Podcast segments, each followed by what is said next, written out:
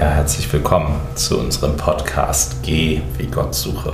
Auf der Suche nach Gott in der Bibel und in der Welt. Ähm, wenn ihr im Hintergrund einen Bagger hört, der ist bei uns auf dem Friedhof gerade zugange. Ähm, warum glauben Menschen an Gott? Das ist eine Frage, die mich beschäftigt. Ähm, und äh, wenn ich mich so umschaue bei den Menschen, die ich so kenne und äh, bei mir selber, dann beobachte ich, dass wir, vermute ich, an Gott glauben, ähm, weil es uns dadurch irgendwie besser geht. Weil wir glücklicher sind oder getrösteter oder zufriedener. Also, das finde ich total nachvollziehbar. Also, ich würde, glaube ich, nicht an Gott glauben, wenn mir das nicht gut tun würde. Oder ich würde von jedem Glauben abraten, hm, der mich irgendwie kleiner macht, als ich bin oder hm, mir ein Unterwürfigkeitsgefühl gäbe oder so. Also der mich irgendwie leiden ließe. Da wäre ich immer skeptisch. Ähm, oder wenn Sekten jetzt Menschen von sich abhängig machen. Also, und, das so auf der Hand liegt, dass sie da leiden. Okay. Ähm, also, der Glaube muss schon irgendwie gut tun. Und ich könnte mir vorstellen, dass das die meisten Menschen so sehen. Guck mal, wie das für dich ist. Und ich bin ganz schwer irritiert über Jesus, wenn er im Markus-Evangelium Folgendes sagt. Er sagt, der Menschensohn muss viel leiden und verworfen werden und getötet werden und nach drei Tagen auferstehen. Und dann wird so beschrieben, wie er das so ganz offen und frei sagt. Und Petrus soll ihn dann beiseite genommen haben und äh, versucht haben, ihm das auszureden. Und dann steht da, Jesus wandte sich um, sah seine Jünger an, bedrohte Petrus und sprach, geh hinter mich, du Satan, denn du meinst nicht was göttlich, sondern was menschliches. Wow. Und dann wird weiter beschrieben, dass er zu den Menschen sagt, will mir jemand nachfolgen, der verleugne sich selbst und nehme sein Kreuz auf sich und folge mir nach. Denn wer sein Leben behalten will, der wird es verlieren. Und wer sein Leben verliert um meinetwillen und um des Evangeliums willen, der wird es behalten. Also ich muss sagen, ich bin echt schwer irritiert. Es ist genau das Gegenteil von dem, warum wir heutzutage glauben. Also, äh, ja, warum wir überhaupt Dinge tun. Wir tun doch Dinge und, und verhalten uns in einer bestimmten Weise, weil wir wollen, dass es uns besser geht. Und ich finde, das, das Schönste an unserem Glauben ist, dass er so tröstlich ist. Also, ähm, und, und dass, er, dass er mir Geborgenheit gibt, ähm, mich motiviert, zu meinem Nächsten hinzublicken dass ich, dass ich mich angenommen fühle von Gott. Also so, ja, also ich äh, bin schwer am Kauen bei diesen Worten. Und äh, ich möchte euch jetzt einen Vorschlag machen, äh, wie das vielleicht möglich wäre, mit diesen Worten umzugehen, wohl wissend, dass die einen nie vermutlich in Ruhe lassen werden. Also ich glaube nicht, dass ich da so zu einem abschließenden Ergebnis komme oder so. Ne? Ich, ich glaube, das gehört zu den Worten, die werden ewig so in meiner Seele bohren und, äh, und hoffentlich die Kirche nie in Ruhe lassen. Ähm, also meine Überlegung ist folgende. Ähm, also ich lande äh, gerade bei den Gedanken von einem Franziskanerpater aus den USA. Und zwar sagt er, es gäbe eine Spiritualität, also sein Name ist Richard Rohr, es gäbe eine Spiritualität der ersten Lebenshälfte und eine der zweiten Lebenshälfte. Es muss nicht chronologisch sein, ähm, also äh, es gibt Menschen, die, also man kann das jetzt nicht an Jahren abmessen, aber mich interessiert es vermutlich, weil ich bin 53 und habe so den Eindruck, mein letztes Lebensdrittel hat begonnen, also vermutlich und hoffentlich, und ähm, beschäftige mich damit so. Und ähm, der sagt, die erste Lebenshälfte hat die Aufgabe zu bauen. Also ich baue meine Identität oder ja, bekenne mich zu ihr, baue mir so eine Haltung auf zum Leben. Ich finde hoffentlich einen Beruf oder eine Berufung, eine Aufgabe in dieser Welt. Ähm, ich richte mich in dem Leben ein mit meinen Beziehungen, also vielleicht mit meiner Familie, die ich gründe, oder einer Partnerschaft oder ähm, einer Clique, einer Gruppe, zu der ich gehöre, einer Religion, der ich mich anschließe, einem Verein, mein Verein, so, ne? Ähm, und äh, das ist so die erste Lebenshälfte, Bauen. In die hinein kommt man durch die Pubertät.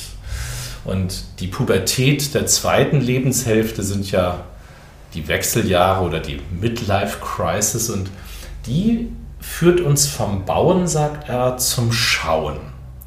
Ähm, und da geht es darum zu verstehen, was ist eigentlich der Sinn dieses Lebens. Und Richard Rohr sagt, in dieses Schauen können wir nur durch Leiden hineinfallen.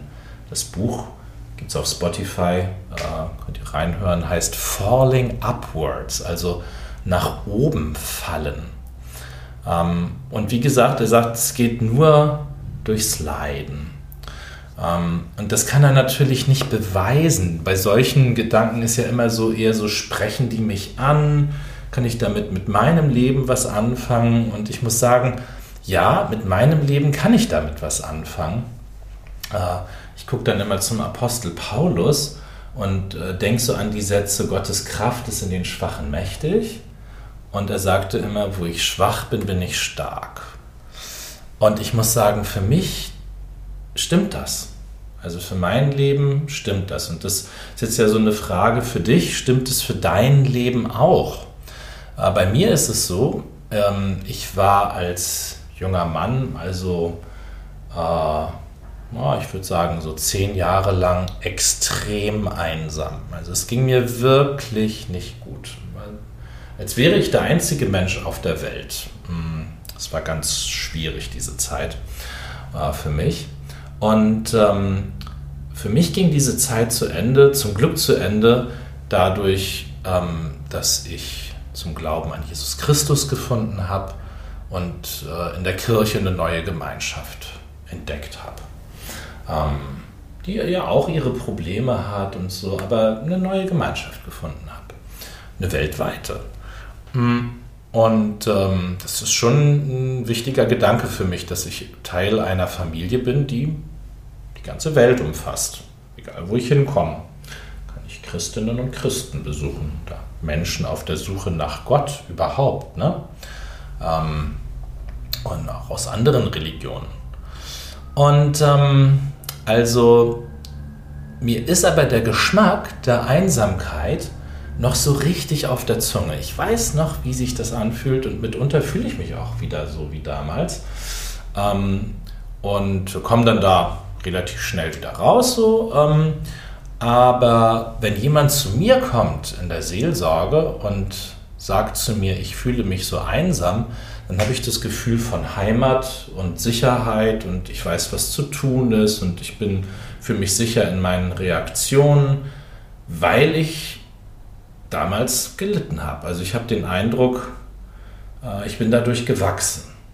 Mm, und ich glaube, darum geht das bei Richard Rohr, ähm, in eine Altersweisheit so hineinzuwachsen. Und vielleicht ist das ja gemeint, wenn Jesus sagt, wir sollen unser Kreuz auf uns nehmen und ähm, ja, unser Leben verlieren. Äh, ich höre noch den letzten Satz, den er dann danach sagt, denn was hilft es den Menschen, die ganze Welt zu gewinnen und Schaden zu nehmen an seiner Seele? Hm. Also Rohr sagt, wir sind eine Gesellschaft hier so in Westeuropa, die ist ganz toll im Bauen und schlecht im Schauen. Ähm, wir können ganz viel auf den Weg bringen, aber mh, mm, dass wir uns in Weisheit hineinentwickeln, sagt er, da seien wir ein Entwicklungsland. Und das deckt sich sehr mit äh, den Rückmeldungen von Freundinnen und Freunden aus unserer Partnergemeinde in Afrika, in Tansania, ähm, die auch sagen, also hier ist alles bei uns so toll und schön und das hätten sie auch alles gerne. Und gleichzeitig, also stehen vor unserem, standen vor unserem Geschirrspül, vor unserer Geschirrspülmaschine und kriegten den Mund nicht mehr zu. Oder äh, haben, das, haben die Welt nicht mehr verstanden, als wir mit der Karte die Hoteltür geöffnet haben und so. Also sind wirklich echt boah, beeindruckt von unserem Reichtum und Wohlstand, also so von den Dingen, die wir haben, aber sagen auch, also alle würden hier so einsam auf sie wirken und so vereinzelt und so, so unverbunden miteinander. Mm. Und äh, ja, ich, ich weiß es jetzt auch nicht so genau, aber irgendwie geht für mich dahin die Reise. Also ähm, ja, durch Leiden weiser zu werden. Mm, also ich sage das sehr zögerlich, weil das, das kann eigentlich auch kein Lebensprogramm sein, aber also diese Worte von Jesus lassen sich einfach nicht schönreden und nicht weg mm, nicht wegdiskutieren.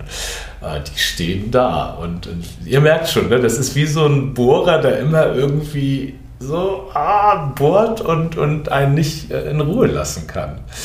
Ähm, und äh, ja, also Richard Rohr sagt, alle bedeutenden ähm, Meister der Kontemplation und der Seelsorge würden das auch sagen, dass die Weisheit durchs Leiden hindurch, das Leiden der Selbsterkenntnis womöglich äh, geht. Also das wäre die, die Richtung, die ich gut einschlagen könnte.